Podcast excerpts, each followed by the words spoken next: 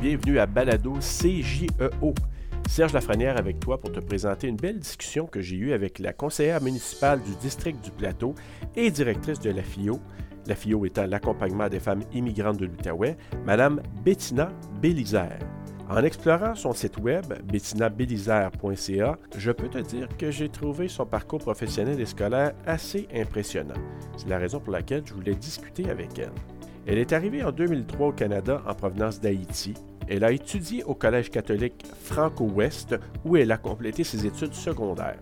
Elle a gradué par la suite de l'Université d'Ottawa avec un baccalauréat en études internationales et en langue moderne et a obtenu aussi un MBA, ce qu'on appelle un Master of Business Administration, on pourrait dire en français une maîtrise en administration des affaires.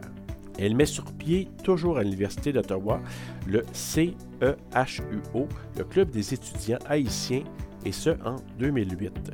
Son but était de favoriser la diversité et à créer un environnement plus inclusif. Elle occupe aussi plusieurs postes pendant près de dix ans sur le campus de l'Université d'Ottawa.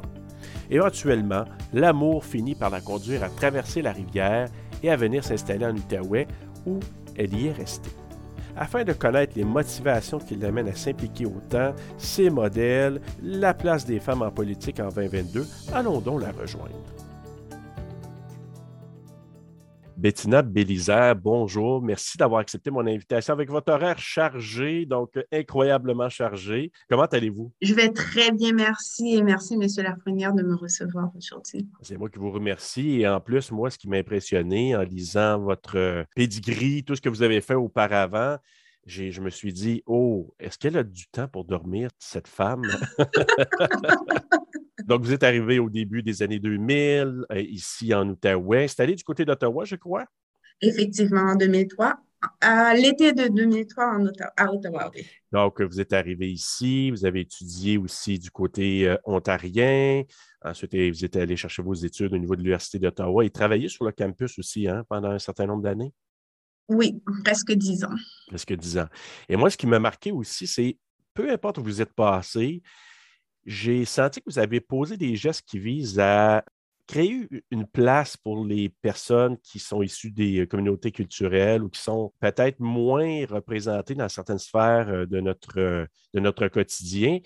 Ça vient de où cette volonté non seulement de faire de la place aux communautés culturelles, mais aussi à vous impliquer autant que ça? En fait, euh, c'est une excellente question. Moi, je crois qu'il faut prendre sa place. On, ne donne pas nécessairement la place, on prend sa place. Et pour moi, ça a toujours été question de remplir un vide. Il y a un manque à gagner, il y a un manque dans la livraison de, je sais pas, ou dans le partage de l'information. Pour moi, ça a été toujours, ça a toujours été important de, de, de créer un espace où euh, certaines personnes qui sont peut-être moins entendues ou qui n'ont pas cette place pour se faire entendre, pour exprimer leur voix, puissent le faire. Donc, euh, tu sais, on parle souvent euh, de manque de représentation et pour moi, c'est faut que les bottines suivent les babines. Si on veut être représenté, il faut se présenter. Donc, Très bon. Oui, ouais, non, j'aime bien ça. Puis en même temps, J'imagine que vous avez peut-être eu des modèles dans votre vie, des gens qui vous ont inspiré. Si oui, ce serait, ce serait qui? Tu sais, euh, je, je, voulais juste apporter une nuance à ce que j'ai dit avant, et puis pour faire le lien, en fait.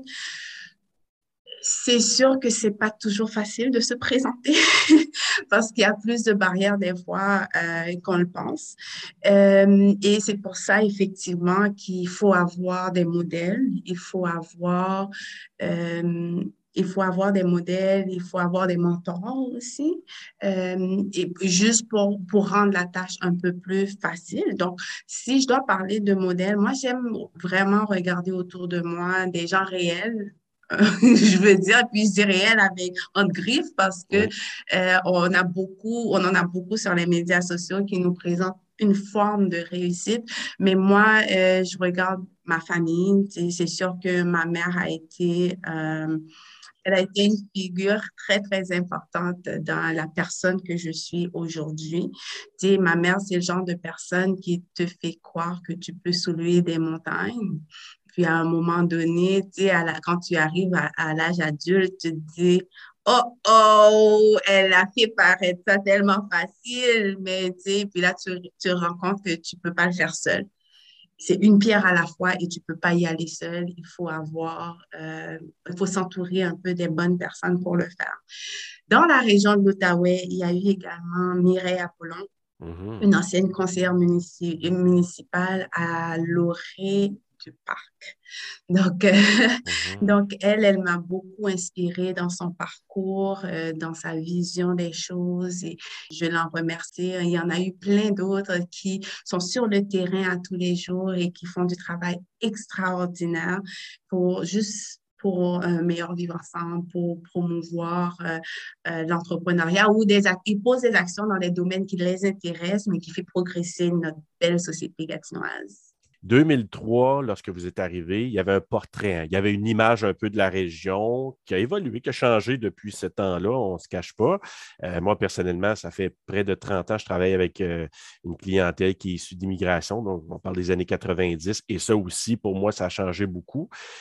À votre œil, quel chemin avons-nous parcouru depuis 2003, depuis que vous êtes arrivé dans la région ici?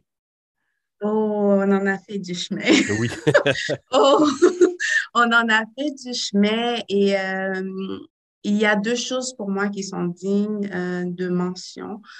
Euh, la première, c'est que je trouve que les communautés ethnoculturelles et particulièrement la communauté noire, c'est vraiment bien mobilisé. Puis il y a une meilleure organisation et puis il y, a, il y, a, une entraide et puis tout le sentiment de communauté est là.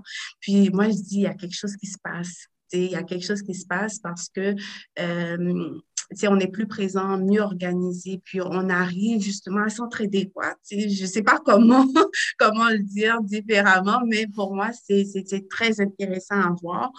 Euh, la deuxième chose, c'est qu'on parle d'enjeux de vivre ensemble, beaucoup, beaucoup. On inclut euh, beaucoup, non seulement les communautés ethnoculturelles, mais toute la question de la femme, toutes les questions, euh, entourant, euh, l'inclusion au sens large, l'inclusion des communautés autochtones, l'inclusion des communautés LGBTQ de plus et l'inclusion des personnes ayant un handicap quelconque. Donc, pour moi, c'est très, très intéressant de pouvoir parler des sujets.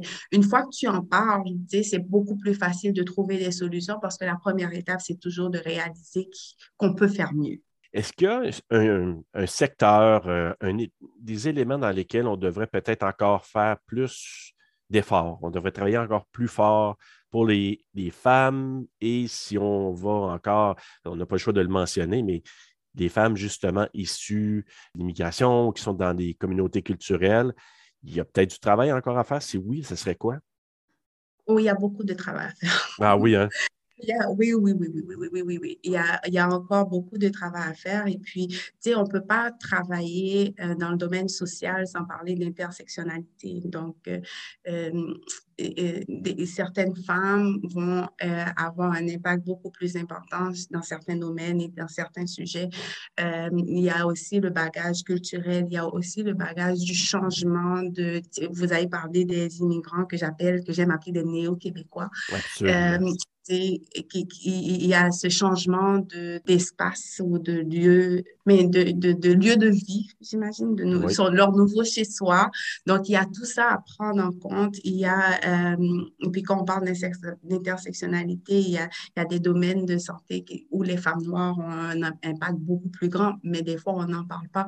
Il y a beaucoup la question de la santé mentale la santé mentale qui est très présente dans les communautés, euh, dans les communautés culturelles euh, et qui, dont on ne parle pas vraiment.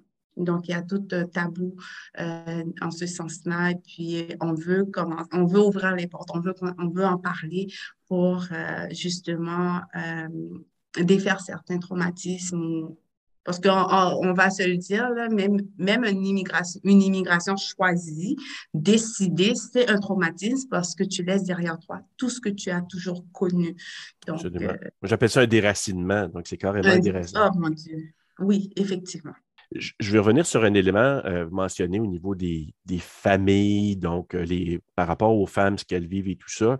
Et ça, il y a quelque chose que je trouve intéressant à la FIO, ce que, ce que vous faites, c'est aussi l'élément de l'éducation. Donc, comment on élève un enfant aussi du côté, c'est ici au Canada, au Québec, qui est un peu beaucoup différent que de comment on le fait dans d'autres pays. Comment vous voyez ça? Je pense que c'est quand même assez important d'avoir une discussion aussi là-dessus par rapport à cet élément-là. Parce que moi, je dis souvent aux gens que j'accueille, la température, tu le sens, c'est froid quand tu arrives en hiver, mais pour moi, il y a d'autres facteurs encore plus profonds dont on doit discuter, d'autres éléments, entre autres l'éducation des enfants. Je suis d'accord, je suis tellement d'accord avec vous, euh, avec vous, Monsieur Lafrenière. Euh, les gens pensent que le froid, c'est le plus gros choc culturel. Moi, je pense que le, le, choc culturel réside dans notre environnement immédiat des fois, ou même dans notre façon d'aller chercher un emploi ou de ne pas trouver un emploi. Ce serait le plus mm-hmm. gros choc avec les, des fois les connaissances qu'on a. Oui, il y a beaucoup de, de, choses à discuter. En fait, euh, oui, on a, la FIO a développé avec euh, la TCRI de Montréal euh, un atelier qu'on appelle Espace Parents. Justement, c'est pour aider les parents à identifier les différences culturelles euh, qui pourraient arriver dans l'éducation de nos enfants. il y a deux choses. L'environnement est différent et l'air est différent. Oh oui, Quand je dis l'air, comme on vit dans des temps, une époque, voilà. Ère dans le sens de euh, époque. Donc, euh, je me rappelle, moi, jeune maman, puis là, tu sais, mon fils me dit quelque chose, mais je me dis, mais moi, j'aurais jamais dit ça à mes parents. Je me rappelle pas ce qu'ils m'avaient dit, mais ah, j'ai pris le téléphone. j'ai pris le téléphone, j'ai dit à ma mère, tu sais, comme c'est quoi ça? Moi, je t'aurais jamais dit ça. Et puis, c'est là que ma mère m'a fait réaliser, puis ça, c'était avant qu'on ait espace parent, que c'est différent. Euh, l'époque est différente, comme on disait tantôt, mais aussi l'environnement. Donc, il, va, il sera plus porté à dire certaines choses, à s'affirmer sur certains points que d'autres. Tu sais, par exemple, euh, euh, j'ai une famille algérienne qui était arrivée en septembre dernier, puis ça faisait trois semaines qu'ils étaient là et puis je les rencontrais pour je ne sais pas trop quelle raison. Puis, euh, la première chose qu'elle m'a dit, c'est Mais savez-vous, Madame Bélizer, mon fils a commencé l'école et la première chose qu'on lui a dit, c'est qu'il avait des droits. et puis, pour elle, c'était un choc euh, d'entendre ça. Et puis, c'est comment l'interpréter, comment accompagner son enfant là-dedans. Parce qu'une fois que l'enfant, tu dis à l'enfant, tu as des droits, pour lui, ben, la façon que ses parents faisaient la discipline, c'est plus. Euh, c'est pas correct. Il peut pas le discipliner comme ça parce qu'il a des droits. Donc, c'est de faire la part des choses, que les parents comprennent quelle information l'enfant va recevoir, euh, que ce soit directement ou indirectement par rapport à son milieu, mais aussi eux, comment accompagner l'enfant à comprendre, oui, tu as des droits, mais moi, mon devoir, c'est de, de, t'éduquer. Et tu as des droits et des responsabilités en passant. Mais c'est là, il y a, y a que mon fils va écouter cet enregistrement. mon fils, il va écouter cet enregistrement. On va, on va, s'organiser pour ça. mais mais c'est parce qu'il y a des nuances. C'est ça qui, qui, qui, est le point à regarder dans n'importe quoi, là, dans, dans, au niveau de la communication ou de la compréhension d'un d'un élément qui nous a été partagé, c'est la nuance. Puis, à un moment donné, c'est ça que je dis aux gens, je dis, c'est pas de laisser l'enfant tout faire, comme à l'inverse, il y a peut-être des, façons d'interagir, euh, d'agir avec son enfant, mais en même temps, il y a comme toute une zone qu'on appelle, il y a de l'inférence à faire là-dedans, il y a des nuances. Mm-hmm. Donc, euh, moi, je pense que de le présenter aux parents, d'avoir une communication franche et directe et de présenter aussi D'où ça vient, ça, au Québec, cette espèce de, place-là qu'on a fait aux enfants, la psychologie de l'enfant? Ça prend vraiment de la, de la compréhension, de la discussion pour, euh, pour arriver à ça? Absolument, absolument. Et même, euh, je trouve, pour moi, je suis arrivée à l'adolescence, en pleine adolescence, en fait. puis, euh, euh, c'était intéressant de voir que moi, j'allais à l'école, et puis, tu sais, j'apprenais l'hymne national du Canada parce que j'étais en Ontario, comme on disait tantôt. Tu sais, j'étais avec, j'étais dans l'environnement toute la journée. Donc, alors que mes parents, eux, ils essayaient, ils, passaient plus de temps à essayer de rejoindre des gens pour comprendre comment ça fonctionne, comment ils peuvent à mettre la nourriture sur, euh, sur la table, tu sais, nous nourrir, nous vêtir et tout. Alors que moi, j'étais déjà dans l'environnement, il y a certaines choses que, que j'apprivoisais un peu plus rapidement que mes parents. Donc, amener cette information à la maison, c'était, c'était toute une chose parce que tu dois ouvrir la discussion. Les parents aussi doivent être ouverts, comprendre l'environnement pour quand la, conversation va arriver, et savoir comment l'aborder et d'où vient cette information-là. Puis des fois, il y a un clash entre l'adolescent ou l'enfant qui, qui rentre à l'école automatiquement, qui est, qui est vraiment dans l'environnement et dans l'intégration, en plein comme néo-québécois, mais euh, et le parent qui a d'autres préoccupations et, et, pour, et pour qui, et puis disons-le aussi, qui sont un peu moins flexibles parce qu'ils sont venus avec des valeurs quand même déjà, euh, ils, ont, ils sont venus avec un vécu. Alors que l'enfant, moi, je dis toujours, j'ai grandi en Haïti, mais je suis devenue une femme au Canada. Donc, c'est différent pour moi parce que, tu sais, j'ai pu m'approprier un peu beaucoup, beaucoup des valeurs canadiennes sans, sans pour autant laisser certaines, euh, mon vécu haïtien, comme c'est très important pour moi parce que ça fait partie, une partie, partie intégrale de qui je suis, mais un adulte qui arrive, c'est complètement différent d'un ado qui est encore en train de se chercher, de se former. Puis voilà quoi. C'est pour ça que c'est important de, de, d'encadrer les parents dans, dans, la parentalité ou dans leurs compétences parentales euh, en arrivant. Je ne vais pas trop prendre de temps, je veux juste voir rapidement, est-ce que vous voyez en 2022 une différence dans la façon dont on traite les femmes en politique euh, par rapport aux hommes? Je sais que c'est une question récurrente, on a déjà eu ça, ces, ces discussions-là là, dans d'autres sphères, mais est-ce que c'est vous le vivez présentement. Vous êtes conseillère à la ville de Gatineau et vous êtes impliqué beaucoup depuis un bon bout de temps dans toutes sortes de choses, mais est-ce que vous voyez qu'il y a un traitement différent ou ça, ça évolue, ça aussi? C'est sûr que ça évolue aussi. Je peux voir des collègues prendre leur congé de maternité. Et puis, c'est quelque chose qui n'existait pas il n'y a pas très longtemps, même quelques années, je dirais un ou deux mois. Absolument. Donc, euh, pour moi, c'est important de voir ce genre de changement là. Euh, on n'est pas nécessairement rendu à, la parité autour de la table. Ben, la parité 50-50, mais il y a beaucoup de femmes autour de la table, euh, mais d'âges différents. Donc, pour moi, encore une fois, c'est une avancée quand même très importante. moi, je dirais la plus grande différence, c'est l'approche. Moi, je pense que c'est l'approche parce que euh, moi, je vous dirais, puis je vais retourner sur moi et je pense que beaucoup d'autres femmes autour de la table vont penser pareil. Moi, tout ce que je fais, je le fais pour mon fils. Et je le fais pas pour mon fils, genre, euh, je l'emmène au basket, je l'emmène au soccer, je suis à son service. Oui, je suis à son service.